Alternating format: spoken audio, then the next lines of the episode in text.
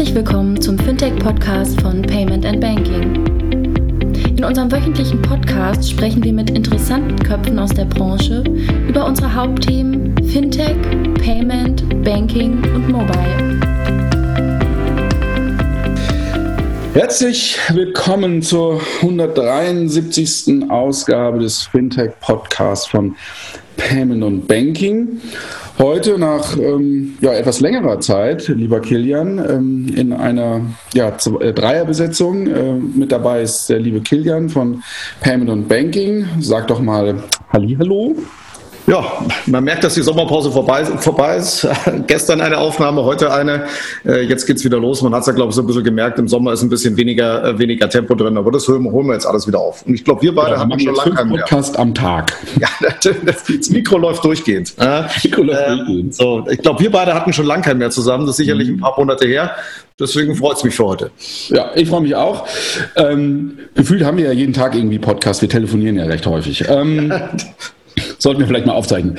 Äh, mit dabei, äh, nicht nur wir zwei, sondern wir haben jemand ähm, dabei, nämlich den Andreas Kupke von Finanzcheck. Da freuen wir uns natürlich sehr, dass Andreas die Zeit gefunden hat.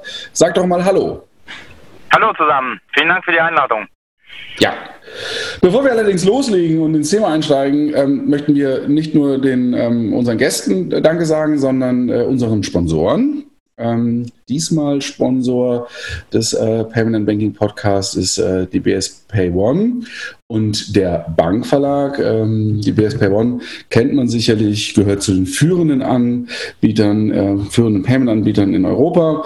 Ähm, die Kollegen dort versuchen, den Zahlungsverkehr zwischen Handel und Kunde nicht nur zu automatisieren, sondern wirklich den Prozess unsichtbar zu gestalten, damit das alles sehr charmant äh, abläuft. Sitzt in Frankfurt, hat äh, insgesamt 750 Mitarbeiter und ähm, ja, werkelt da seit vielen, vielen Jahren. Und ähm, wenn man den Ausführungen der Kollegen glauben darf, dann inzwischen mehr als eine Milliarde Transaktionen pro Jahr. Da freuen wir uns, dass wir die BSP One als Sponsor gewonnen haben. Und ähm, last but not least, unseren zweiten Sponsor, der Bankverlag. Ja, tatsächlich ein Serviceunternehmen der Privatbanken. Die Kollegen sind seit vielen Jahren, nämlich, äh, ich musste auch nachlesen, seit Anfang der 60er Jahre, also schon ein bisschen länger aktiv im Geschäft als wir. Du nutzt, ähm, doch, du nutzt doch immer noch deren BTX-System vermutlich. Ja, absolut. Äh, äh, mit Leidenschaft. Kommt alles wieder. Es kommt alles wieder, sage ich dir. Es kommt alles wieder. Genau. Äh, vielen Dank äh, an, ähm, auch an den Bankverlag. Jetzt hast du mich aus dem Konzept gebracht. Genau, kommt alles. Das ist ja die Retrowelle, ne? diese Pixel-Grafik. Und ich glaube, wenn wir jetzt eine Banking-App machen als nächstes, dann muss sie auch so aussehen wie so BTX. ähm, Andreas, äh, nicht seit Anfang der 60er Jahre im Geschäft, aber schon seit ein paar Jährchen. Ähm, Finanzcheck, äh, finanzcheck.de. Ich habe tatsächlich ähm, vor einigen Jahren oder vor vielen Jahren äh, mal einen Kredit bei euch ja, sagt man beantragt, abgeschlossen oder über eure Plattform abgeschlossen. Euch gibt es seit 2010, seit fast zehn Jahren. Ja, gegründet, gegründet tatsächlich ähm, Anfang 2010, äh, damals noch mit einem ähm, äh, anderen, anderen Geschäftsmodell, wenn man so will. Also hatten uns da in, in verschiedenen Bereichen versucht. Und das, was wir aber heute machen, also sprich Ratenkreditvergleich, ähm, auf der digitalen Wege machen wir tatsächlich erst seit Ende 2012, Anfang 2013. Also das war im Prinzip der echte Start, wenn man, wenn man so möchte. Hm. Also sprich im Markt seit jetzt etwa fünf bis sechs Jahren. Jetzt seid ihr just in diesem Moment, kann man sagen, ähm, also ich glaube Ende, Ende August ging die Nachricht über den Äther für sagenhafte, ich muss die Zahl nochmal nachlesen, 285 Millionen an die Scout 24 übergegangen. Und Kilian und ich, wir haben äh, im Vorfeld äh, darüber auch spekuliert, was ihr so macht. Ja, ob ihr vielleicht Einhörner züchtet, ähm, dass diesen doch recht hohen Preis äh, rechtfertigt. Man redet ja vom größten Fintech-Exit äh, äh, in, in, in, der deutschen Geschichte zumindest. Ähm, was, was macht euch so unique und so wertvoll? Äh, gerne erzähle ich euch gerne etwas zu. Also als wir vor circa fünf bis sechs Jahren gestartet sind, waren wir, sag mal, ein sehr, sehr, sehr einfaches Geschäftsmodell. Also sprich, wir hatten im Grunde genommen nichts anderes als ein, ein Frontend, wo wir Banken mit ihren jeweiligen Kreditkonditionen für den Kunden äh, transparent aufgelistet haben. So, das waren natürlich zu der Zeit reine sogenannte Einstiegszinsen, also sprich äh, Bandbreiten, wenn man so möchte. Sprich, du kannst bei einer Bank A einen Kredit von x bis y Prozent Zins bekommen. Und alles, was wir gemacht haben, war, äh, die Kontaktdaten des Kunden aufzunehmen und dann diesen Kunden als Lead an eine Bank zu verkaufen. Also es war, würde man heute sagen, ein sogenanntes Lead Generation Modell. Und dann haben wir uns die letzten fünf Jahre von diesem Lead Generation Modell sehr weit wegentwickelt hin zu einem Modell, wo wir wirklich die komplette Wertschöpfungskette bei uns im Haus haben. Also nicht nur die die, die Ansprache und die Gewinnung des Kunden, sondern eben auch die komplette Datenerfassung, also sprich der, der persönlichen Daten, Daten rund um Haushaltsrechnung, also Einkommen und Ausgaben, äh, alles, was man eben benötigt, um in Echtzeit bindende Zinsangebote erzeugen zu können.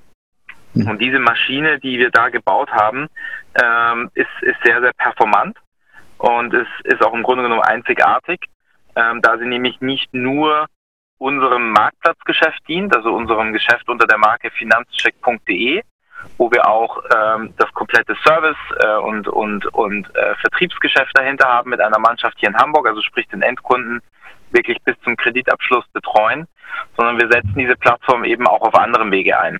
Also White Label. Genau, und das ist, das ist etwas, was man von außen nicht, nicht so einfach sieht. Also das sind zum einen klassische Kooperationen im äh, Digitalbereich, wo wir unsere Vergleichsengine ähm, anderen Partnern zur Verfügung stellen, die zum Beispiel über sehr viel Traffic verfügen ähm, oder wo das Thema Finanzierung ein schönes äh, Add-on-Produkt ist für ihre eigenen Produkte oder ihre eigene Service-Dienstleistung. Ähm, das können wir gewhite-labelt machen, das können wir äh, natürlich auch mit ähm, äh, in unserer Brand machen. Äh, dann haben wir eine zweite Marke irgendwann ins Leben gerufen, Finanzcheck Pro.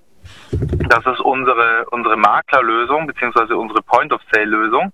Sprich, wir haben irgendwann für uns entschieden, das ist ja alles ganz spannend, was in dem Online-Markt passiert und der wächst auch äh, phänomenal. Äh, aber was ist denn mit den anderen 80 bis 90 Prozent des Marktes, die sich nämlich offline abspielen? Und das ist ein sehr großes Segment eben das Maklergeschäft und das Point-of-Sale-Geschäft. Deswegen sind wir da schon sehr früh reingegangen und haben mit Finanzcheck Pro eine Lösung gebaut, die diesen Markt ermöglicht, ebenfalls von der, von der digitalen Vergleichstechnologie zu profitieren. Also in Echtzeit Angebote zu erzeugen, zu sehr guten Konditionen etc. Mhm. Und das ist also unser Geschäft. Wir sind sehr breit in allen Marktsegmenten, online wie offline, in Stores, in Point of Sales. Äh, und das ist das, was im Prinzip den, den Wert unseres Unternehmens ausmacht. Wir sind tatsächlich ein, eine regelrechte Plattform mit einem, mit einem regelrechten Öko, Ökosystem. Wenn man sich jetzt den, den Prozess für so einen Ratenkredit oder Kredit jeglicher Art so anschaut, wie viel muss denn die Bank überhaupt noch machen? Beziehungsweise ähm, klingt ja nach einem relativ hohen Digitalisierungsgrad, den ihr da auch intern, intern habt. Was muss die Bank noch machen? Oder umgekehrt formuliert, findet die Bank das denn gut, dass sie eigentlich gar nicht mehr so viel machen muss, sondern ganz viele Sachen mehr oder weniger mundgerecht von euch präsentiert bekommt und sagt, schaut mal, hier ist der Antrag, alle Unterlagen, wir haben schon alles geprüft. Bis zu einem gewissen Grad habt ihr wahrscheinlich sogar auch schon Scoring und solche Themen gemacht und sie muss eigentlich nur noch abwickeln. Wie ist denn da so euer Zusammenspiel mit den Banken? Also hast du schon, schon, schon richtig beschrieben, der, der Idealzustand ähm, ist natürlich so, dass wir unsere Arbeit bestmöglich gemacht haben, sodass die Bank keinen Zusatzaufwand hat. Also idealerweise liefern wir der Bank, wie wir es nennen, schrankfertiges Geschäft. Also sprich genau den Kunden, den die Bank haben möchte, den bringen wir auch der Bank und dieser Kunde ist bestmöglich aufgeklärt äh, und, und äh, ich sag mal, die komplette Vorvalidierung äh, und äh, Informierung des Kunden hat unsererseits schon stattgefunden. Sprich, die Bank macht im Idealfall nichts anderes, als dass sie den eingegangenen Kreditantrag, sei es als, als, ähm, als äh, Papierformat, also per Post oder eben auf, auf digitalen Wege, öffnet, ihre finale automatisierte Risikoprüfung macht und anschließend den Kredit bewilligt und auszahlt. Die, hm. die finale Risikoprüfung liegt natürlich immer bei der Bank. Mhm. Ähm, dadurch, dass sie ja die äh, Kredite in ihre Bücher nimmt.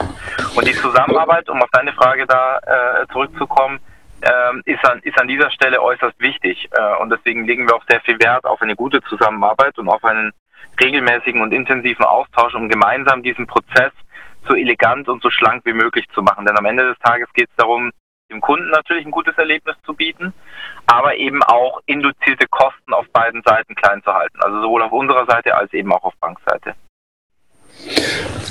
Jetzt ähm, hast du schon über die Zusammenarbeit mit den Banken gesprochen? Ähm, da habe ich so ein bisschen die, und, und Kilian hat die Frage auch so ein bisschen äh, angesprochen bezüglich ähm, der Vorarbeit. Also was ihr macht, ist ja sehr starke Vorarbeit für die, für die Banken. Ähm, wie weit geht denn diese Vorarbeit? Also wir sprechen momentan ja tendenziell viel auch in der Branche über das Thema Artificial Intelligence, also künstliche Intelligenz. Da geht es sehr stark um das Thema Fraud, sehr stark um Prozessoptimierung. Ähm, ist das euer Mehrwert, den ihr bietet den Banken, vielleicht auch mal im Vergleich zu anderen Plattformen? Denn was ich noch nicht verstanden habe, also es gibt ja nicht nur Finanzchecks, sondern es gibt noch ganz, ganz viele. Ähm, und die Produkte, die ich dort finde und auch das Ergebnis, was ich bekomme, müsste ja eigentlich immer gleich sein. Soll heißen, wenn ich bei euch einen Kreditvergleich ähm, äh, mache, dann muss das Ergebnis ja eigentlich das gleiche sein, wie wenn ich woanders einen Kreditvergleich mache, weil die Konditionen ändern sich ja nicht. Oder, oder habt ihr da auch Vorteile anderen Plattformen gegenüber? Ich glaube, die Komplexität ähm, dieses, dieses Geschäftsmodells liegt in der äh, äh in dieser in dieser sogenannten End-to-End Kette, also dass man im Prinzip alle Komponenten äh, beherrscht und dass die sauber ineinander greifen. Ich gebe euch ein Beispiel.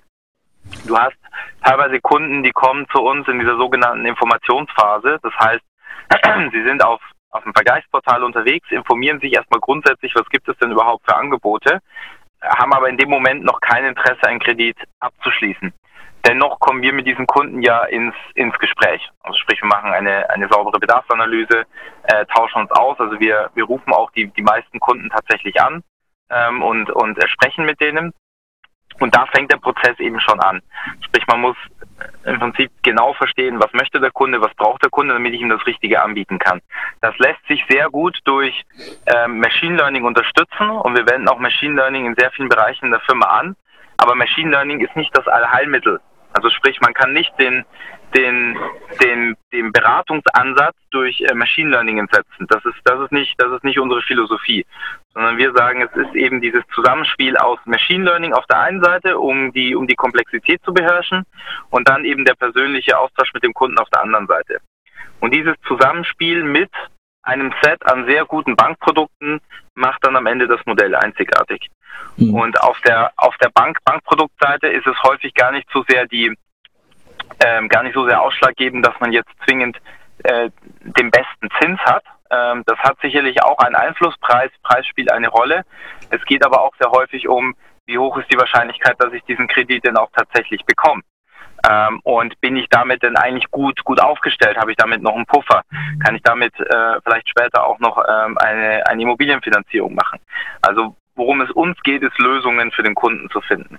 Ähm, und diese, diese Lösungen finden sich eben erst dann, wenn man das ganzheitlich betrachtet und nicht nur auf eine Komponente wie eben beispielsweise Preis setzt. Hm. Klar, also ich glaube auch da, was du ja gerade angesprochen hast, es gibt in diesen Modellen, die, die es ja auch an der einen oder anderen Stelle gibt, ja schon immer diesen, sagen wir mal, systemimmanenten Zielkonflikt, den ihr wahrscheinlich reduzieren müsst, im Sinne von, hast du vorher selber gesagt, die Bank macht die letztendliche Risikoentscheidung. Aber für die User Experience wäre es natürlich doof, wenn ihr alles gemacht habt und die Bank dann sagt, kriegt doch keinen Kredit. Ne? Das, das müsst ihr natürlich irgendwie minimieren. Das heißt, du hast eigentlich diesen Zielkonflikt. Eigentlich willst du komplett scoren und eigentlich die, Format, die Entscheidung eigentlich schon treffen, weil du willst den Kunden ja nicht enttäuschen und sagen, jetzt habe ich alles gemacht, hast mir alles geschickt. Ähm, und, aber jetzt kriegst du es doch nicht. Trotzdem macht die Bank das nochmal mit gegebenenfalls anderen Mechanismen oder wie auch immer die dann scoret. Da wird ja auch nicht immer eins zu eins transparent sein, was sie so macht den ganzen Tag. Ähm, also das stelle ich mir als eine der Hauptherausforderungen vor in eurem Geschäftsprozess. Hast du da ein paar, paar, paar Insights oder sagen so, wie ihr sagt, hey, wie kriegen wir das denn gemanagt, dass das passt? Ähm, ja, das ist genau der, das ist genau der Punkt, äh, den ich, den ich mit End-to-End -End unter anderem auch meine. Wir müssen sehr früh im Prozess wissen, ähm, welches, welches Angebot, welche Bank für den Kunden die richtige ist, um eben genau das ähm, sicher, sicherzustellen. Am Ende des Tages muss der Kredit genehmigt werden. Hm. Ähm, da nichts, nichts äh, nerviger ist als dann eine Frustration kurz vorm Ziel, wenn es dann eben nicht klappt. Und selbst da, es gibt natürlich Fälle, wo es dann nicht klappt, weil beispielsweise der Kunde noch zwei Tage äh, nachdem er den Kredit eingereicht hat, sich noch eine Kreditkarte bestellt und dadurch die Haushaltsrechnung sich natürlich wieder verändert. so kommt vor. Äh, und damit dann aber entsprechende Prozesse, wo wir sagen, gut, hat jetzt bei der Bank nicht geklappt, ist kein Beinbruch. Wir haben natürlich Alternativlösungen. Hm. Ähm, und ähm, da, da kommt, da kommt Machine Learning äh, und, und eigenes Scoring ähm, sehr, sehr gelegen. Äh, also wir haben schon unser eigenes System aufgebaut, um im Prinzip genau diese Vorhersagen treffen zu können, welche Bank passt zu welchen Kunden, äh, wie muss das Setup ähm, des ähm, ähm, Kredites sein, damit es einfach perfekt passt. Und das lässt sich tatsächlich sehr gut über, über Machine Learning lösen. Kannst du uns ähm, so eine Idee davon geben, wie so die Quote ist. Also das, was Kilian ja gerade besprochen hat und, und ich, ich mag es immer so ein bisschen auch über das Produkt und über User Experience zu sprechen. Und gerade Kredit ist ja auch ein bisschen was so, hm, irgendwie man braucht es oder will sich irgendwas kaufen, ist ja auch jetzt nicht mal so ein supergeiles Thema und ähm, man fühlt sich ja auch tendenziell schlecht, ja, also auch so als Mensch schlecht, wenn man irgendwie abgelehnt wird. Ja, also nicht, dass ich das selber kenne, aber ähm, Hast du deinen Kredit von Finanzcheck schon zurückgezahlt? Oder da wollen wir jetzt nicht drüber reden, Kilian. Das ist ein Thema, da können wir später dann, wenn wir aufklären. Nee, aber jetzt, wenn wir jetzt mal uns das so anschauen, also da kommt jetzt jemand und sagt, ich will einen Kredit, einen kleinen Kredit haben, irgendwie 5000 Euro und ähm, der hackt da auch alle seine Daten ein. Ähm, wie hoch ist denn die Wahrscheinlichkeit, dass, wenn er auch die Angaben alle richtig gemacht hat, äh, er auch den Kredit, wie er so schön auf der Webseite dann auch angeteasert wird, auch dann bekommt? Ist das, ist es, gibt es so eine Quote, so 80 Prozent derer bekommen den Kredit auch, den wir ausspucken oder, oder ist die Quote höher oder niedriger? Also die, vielleicht erstmal so viel vorweg, die, die Angebote, die wir dann per Echtzeit, äh, also in, in, in Echtzeit über die Schnittstelle einholen, das sind von der Bank aus bindende Angebote. Davon rückt die Bank auch nicht mehr ab. Außer äh, stellt sich nachher heraus, dass sich in den angegebenen Daten des Kunden irgendetwas geändert hat, wie eben beispielsweise ähm, schnell noch eine äh, Kreditkarte besorgt oder den Fernseher mit der 0%, 0 Finanzierung gekauft. Das hat natürlich einen Einfluss. Aber gesetzt im Falle, dass alle eingegebenen Daten soweit korrekt sind, dann sind die, die Angebote, die, ähm, die wir von den Banken über die, über die Schnittstelle zurückbekommen und dann noch in Echtzeit dem Kunden auf dem Bildschirm anzeigen können, bindende Zinsangebote. Ähm, was, was allerdings auf deine Frage bezüglich Quote relevant ist, ähm, ist ja vor allem, wie, vielen Kunden, wie viele Kunden in Deutschland können denn überhaupt einen Ratenkredit bekommen? Und das ist eine Frage, die, die muss man einfach, muss man einfach differenzieren. Es gibt Kunden, die sind nicht in der Lage, eine Finanzierung zu bekommen, weil sie beispielsweise kein Einkommen haben oder weil sie sich noch in der Ausbildung befinden, also ähm, Schüler oder äh, Student sind. Ähm, diese, diese Personen können per se einfach keine Finanzierung bekommen und werden äh, in den allermeisten Fällen auch von Banken eine, eine Ablehnung erfahren. Alle anderen, haben im Grunde genommen immer das Potenzial, eine Finanzierung zu bekommen. Da hängt es dann davon ab, wie viel Kapital möchte ich denn und mit welcher Laufzeit plane ich denn dieses Kapital zurückzuzahlen. Denn diese beiden Parameter entscheiden am Ende über deine Haushaltsrechnung. Und das ist der relevante Faktor. Du musst im Prinzip mit deiner Haushaltsrechnung am Ende des Monats inklusive Kreditverpflichtung positiv sein. Bist du das nicht, bekommst du auch keine Kreditangebote. Das heißt nicht, dass du deswegen, wenn du eine negative Haushaltsrechnung hast, ein schlechter Kunde bist oder eine schlechte Bonität aufweist. Das ist nicht der Fall. Sondern es ist vielmehr dann die Kombination aus Betrag und Laufzeit, die in dem Fall nicht zu den eigenen, zu den persönlichen Einkommensverhältnissen passt. Und da, genau da steckt auch unsere Aufgabe drin, dem Kunden einen Weg zu zeigen, pass mal auf, das, ähm, das ist eigentlich ein ideales Setup, das ist, eine, das ist ein guter Kreditbetrag, das ist eine gute Laufzeit. Äh, damit hast du extrem hohe Chancen, tatsächlich eine Finanzierung zu bekommen. Das heißt, in Quoten wieder äh, gesprochen. Am Anfang kann die Quote x Prozent sein. Nachdem wir unsere Arbeit getan haben, kann diese Quote 20 bis 30 Prozent höher liegen. Weil wir im Prinzip mit unserem, ja, mit, mit, mit, mit unserem Ansatz im Sinne des Kunden äh, da natürlich dann bessere Entscheidungen am Ende treffen können.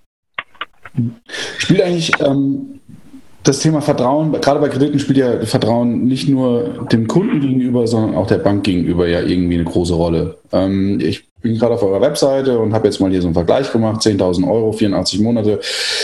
Da bekommt sie erstmal so eine Vorauswahl. An erster Stelle steht Ofina. Habe ich nie was von gehört. Ähm, wie schafft ihr das denn, wie schafft ihr das denn, Vertrauen aufzubauen? Also wenn ich jetzt das so vergleiche, 10.000 ähm, Euro in einer Bank, von der ich noch nie was gehört habe, versus der Sparkasse Deutsche Bank Postbank, die ich vielleicht gut kenne und wo ich vielleicht Kunde bin, ähm, ist das dann tatsächlich der reine Zins, der dann die, die Kunden lockt, weil der einfach deutlich besser ist, äh, also eine Art Schweinedeal? Oder wie, wie schafft ihr es da, Vertrauen aufzubauen? Also gibt es da Sicherheitsmechanismen auch dem Kunden gegenüber? Ja, also wie bauen, also Vertrauen hat definitiv einen sehr hohen Stellenwert. Ähm, zusammen natürlich mit, mit, mit Preis, wie immer Preis bei einem, bei Commodity-Produkt ist ein, ist ein ausschlaggebender Faktor. Ähm, die, die Genehmigungswahrscheinlichkeit, wie wir sie nennen, ist ein ausschlaggebender Faktor, auch wenn der Kunde den auf der Seite nicht, nicht zwingend im ersten Schritt sieht und auch nicht fühlt, äh, weil dafür müssen wir im Prinzip ja erstmal die komplette Datenaufnahme gemacht haben. Aber das ist es im Prinzip. Bekomme ich den Kredit? Ist das ein guter Preis? Ähm, und, und kann ich und kann ich darauf, kann ich darauf vertrauen, da auch das Richtige zu tun. So, wie schafft man Vertrauen? Ähm, ich glaube, das schafft man nicht von heute auf morgen. Das ist ein Stück weit auch in unserer Marke verankert. Also wenn wir uns vergleichen mit, mit, mit anderen Akteuren im Markt, dann war es immer so, dass wir uns stark auf das, auf das, ich sag mal, höher, höher volumige Kreditsegment konzentriert haben. Also sprich, äh, klassischer Autokredit, 15.000 Euro, ähm, Darlehen, um beispielsweise sich eine, eine Küche zu kaufen und eine, und eine Renovierung zu machen, 25.000 Euro. Das sind so unsere, das ist unser absolutes Kern, Kernsegment. Wir sind weniger stark in dem Bereich, ich brauche 2000 Euro, um mir einen Fernseher zu kaufen oder eine Hi-Fi-Anlage oder ähnliches. Das ist nicht, das ist nicht unser Kern, Kernsegment. Und weil wir uns auf diese hohen Kredite konzentrieren, ist Vertrauen aus unserer Sicht Faktor Nummer eins. Das sieht man auch, wenn man, wenn man Kundenumfragen macht und uns mit anderen Marken vergleicht, was sticht bei uns hervor? Es ist immer das Thema Vertrauen und Zuverlässigkeit. Wie, wie strahlen wir das Ganze auch im Alltag aus? Wir haben eine, eine, eine sehr große Mannschaft bei uns in Hamburg und, und, und in Berlin sitzen, äh, nahezu 100, 120 Mitarbeiter, die nichts anderes machen, als dass sie sich persönlich mit dem Endkunden beschäftigen. Also sprich per, per Telefon, per E-Mail, per SMS oder eben auch mit unserem ähm, Finanzcheck Store hier, hier in Hamburg. Also wir bieten Kunden die Möglichkeit, wenn sie sagen, ich habe mich online informiert, ich finde das alles ganz spannend, aber ich brauche jetzt, um wirklich eine Entscheidung zu treffen, doch nochmal einen persönlichen Austausch. Dann sagen wir kein Problem. Wir haben eine Filiale in Hamburg, kommen Sie gerne vorbei, besprechen wir zusammen alles weitere. Das ist, das ist unser Ansatz, um eben Vertrauen zu bauen. Ähm, und am Ende des Tages sind es dann die ähm, Empfehlungen unserer Kunden, ähm, die sozusagen die, die, die Währung des Vertrauens sind. Also wir haben einen sehr hohen, ähm, sehr hohen Anteil an Kunden, die eben gerne auf uns wieder zurückkommen, die uns weiterempfehlen und uns somit auch wieder neue Kunden bringen. Und das ist das, was äh, unser, unser Geschäft unter anderem stark treibt. Mhm. Ähm, Jetzt habe ich mir auch, also ich war lustigerweise auch gerade äh, vor kurz auf eurer Webseite, wenn man eure Bankpartner anschaut, ist es ja sehr, sehr breit. Da sind sehr, sehr viele dabei. Aber es gibt auch irgendwie ein paar bekannte Marken, die da einfach fehlen. Ja? Also wenn man jetzt DKB mal auslässt, Sparkassen, Sparkassen, Volks- und Raiffeisenbanken. Ich glaube, die Deutsche Bank ist auch nur durch die Postbank vertreten, Deutsche Bank selber nicht. Ähm, wie sind wie kommt es dazu? Beziehungsweise was ist da der, der, der Trigger von so einer Bank zu sagen, so ich nutze diesen effizienten Lead, also ich nenne es mal Lead-Generierungskanal, auch wenn es am Ende mehr ist. Ähm, ich nutze den nicht oder ich möchte das bewusst nicht tun oder kannst du da, kannst du da mal was zu sagen? Was, es wird ja sicherlich geben, die sagen, hey, nein, das ist ein Thema, das mache ich nicht. Ja, pauschal nicht, entweder strategisch nicht oder weil sie vielleicht doch das Vertrauen nicht haben oder irgendwo zwischendrin. Ja, also vielleicht einmal kurz vorweg. Äh, die Deutsche Bank arbeitet mit uns zusammen, die siehst du jetzt wahrscheinlich gerade nicht ähm, weil das davon abhängt, welchen Kreditbetrag, Laufzeit und Verwendungszweck du gewählt hast. Allein mhm. schon durch diese drei Parameter kann es sein, dass eine Bank im Vorfeld ausgeschlossen wird, weil sie dieses Produkt gar nicht offeriert. Also wenn mhm. du zum mhm. Beispiel gesagt hättest, ich möchte einen Gebrauchtwagen finanzieren, da gibt es ein paar Banken, die machen keine, keine Gebrauchtwagenfinanzierung. Mhm. Ähm, die arbeiten aber dann trotzdem, trotzdem mit uns, mit uns zusammen. Also die Deutsche Bank ist bei uns im Portfolio drin. Aber du hast recht, es gibt Banken, die sind noch nicht im digitalen Markt unterwegs. Also zumindest nicht im, im äh, Vergleichsportalmarkt. Mhm. Die mögen, die mögen natürlich eine, eine, eine Webpräsenz haben, aber das heißt ja noch nicht, dass sie deswegen im Digitalgeschäft sind. Im Digitalgeschäft bist du dann meiner Meinung nach, wenn du über eine, über eine echte Online-Schnittstellenkompetenz verfügst.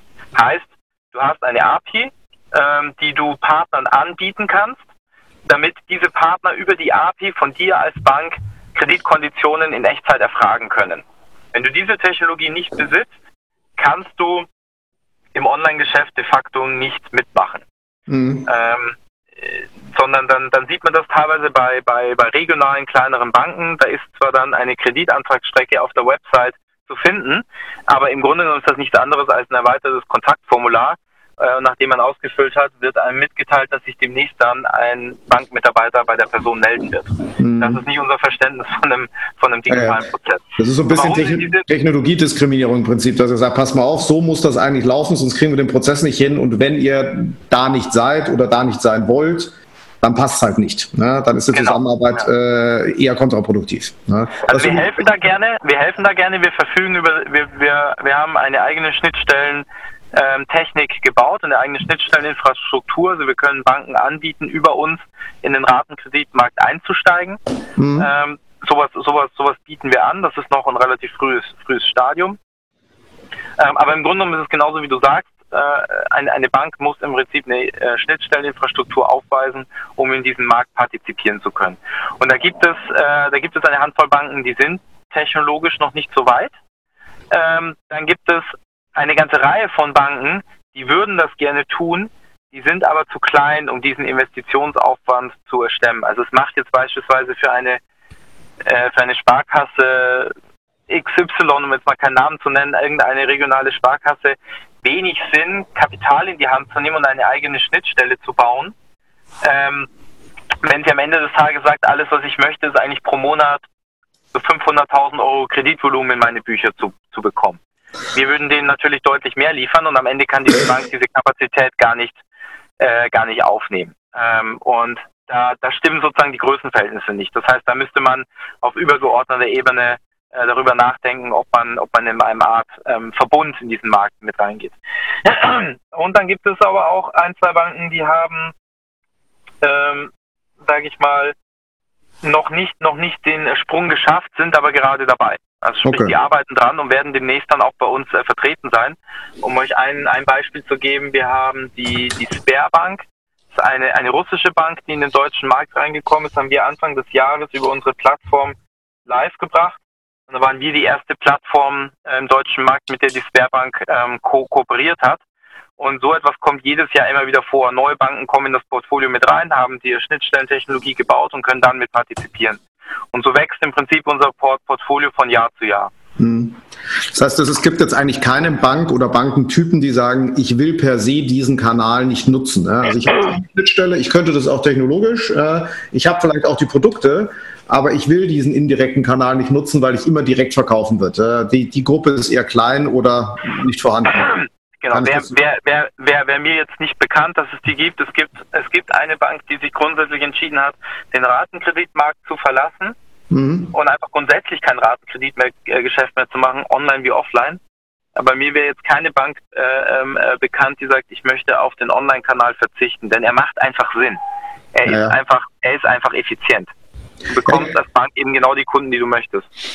Also ich meinte jetzt gar nicht auf dem Online-Kanal per se, sondern eher zu sagen, ich mache online nur direkt, ich lasse keinen dazwischen, also egal, ob das jetzt ein Finanzcheck oder sonst irgendjemand ist, ja, sondern ich sage, ich will immer Direktgeschäft machen, ja, weil klar, ja, da das, macht, das kostet die Bank natürlich Geld, logischerweise, sonst würdet ihr es ja nicht tun, das fließt ja zu euch.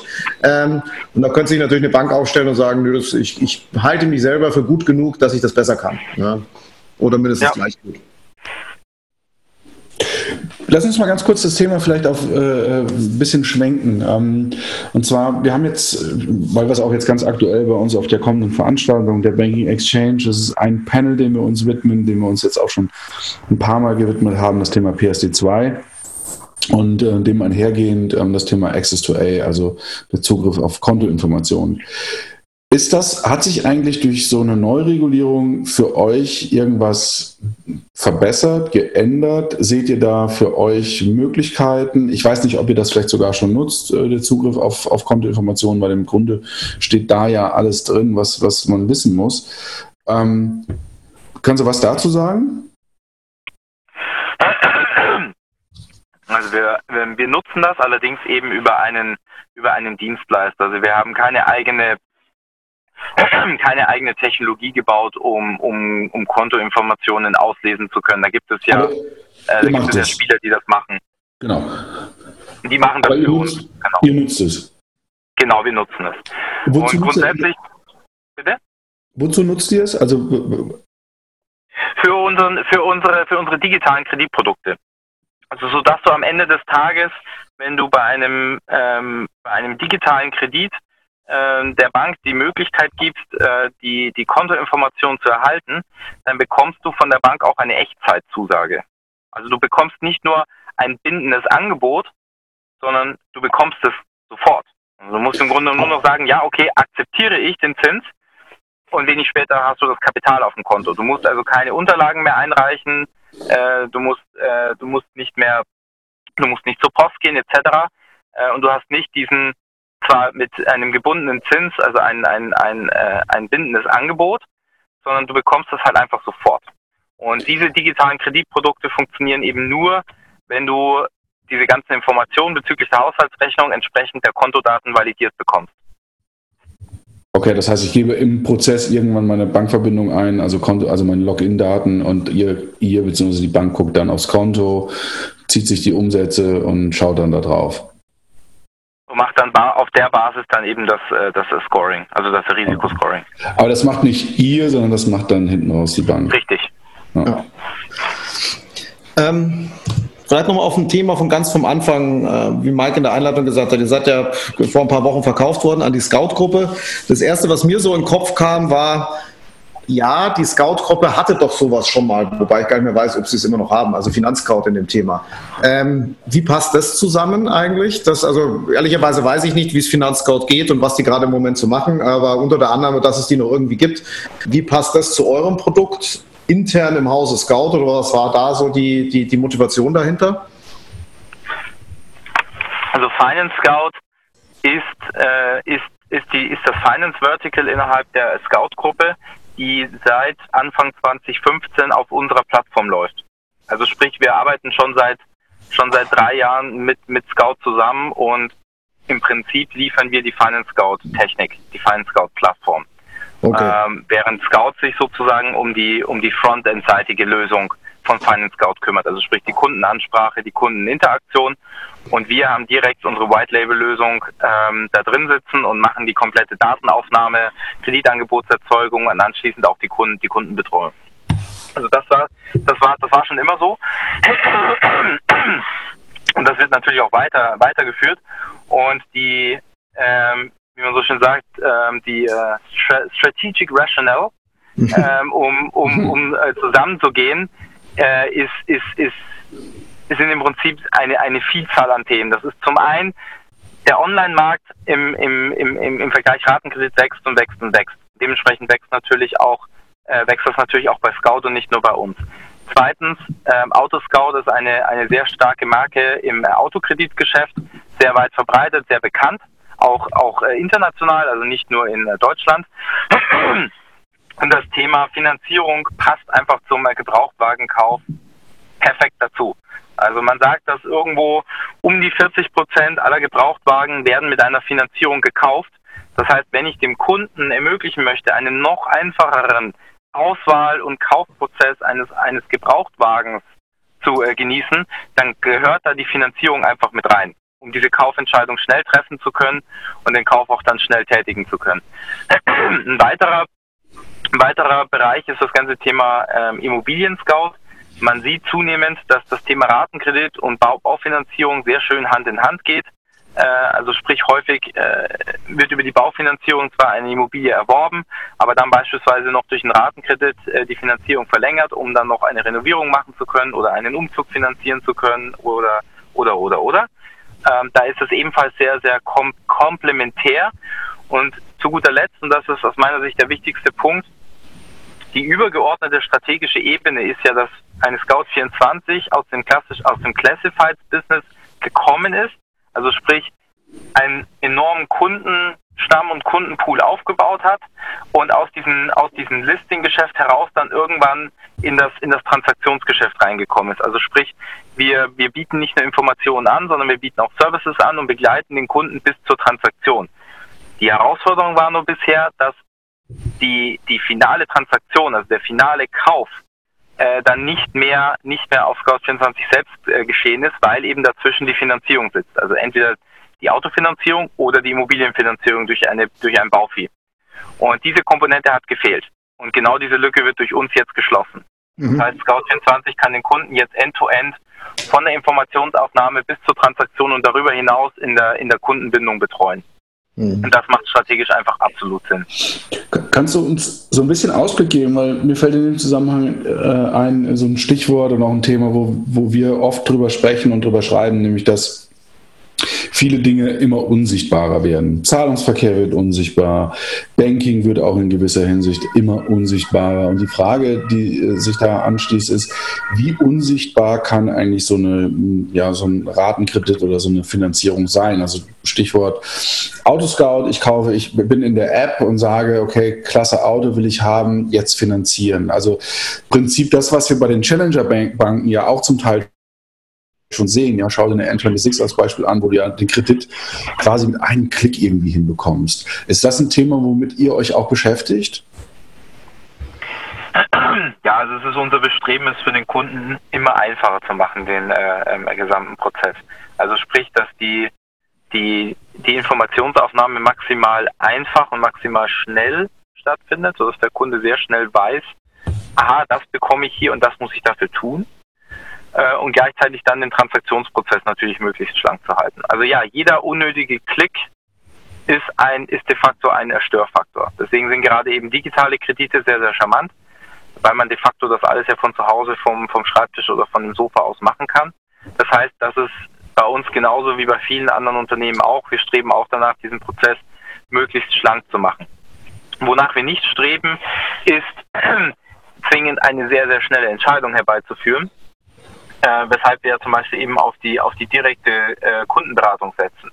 Würden wir sagen, wir wollen einfach immer sofort die ähm, ähm, Entscheidung des Kunden haben, würden wir uns ausschließlich darauf konzentrieren, mit irgendwelchen Robo-Advisern zu arbeiten äh, und das Ganze über irgendwelche Chat-Funktionen Chat zu lösen.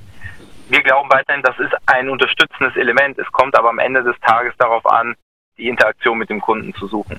So, das ist, das ist an der Stelle unser, unsere, unsere, unsere Hypothese. Wenn man jetzt nochmal auf die Produktseite schaut, ich würde nicht sagen, dass es, dass es durch einen verschlankten Prozess undurchsichtig wird, ähm, sondern es wird einfach klarer.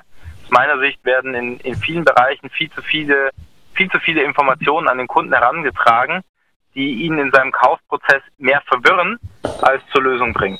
Ähm, und das, das herauszufinden, welche Informationen braucht der Kunde wirklich am äh, Ende des Tages, das ist eine Kunst. Und das dauert auch, das dauert auch eine ganze Weile, weshalb wir kontinuierlich im, im, im Testing sind. Also wir Trial and Error, Testing, Testing, Testing, immer wieder besser werden, immer wieder neu versuchen, immer wieder neu denken, immer wieder Veränderungen treiben. Aus meiner Sicht eine absolute Kern, Kerndisziplin in diesem Geschäft. Und hört auch nie auf. Ja. Ähm, vielleicht so ein bisschen, bisschen Ausblick. Ich meine mal, allein der, allein der Brandname von euch, Finanzcheck, ähm, suggeriert ja durchaus ein breiteres Portfolio als Kreditportfolio.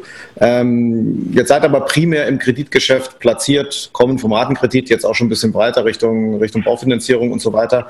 Wo geht's denn noch hin? Wo sagt ihr, okay, das ist schon noch ein Bereich, da sagen wir, das, äh, da können wir unser Know-how multiplizieren, das können wir ähnlich aufsetzen?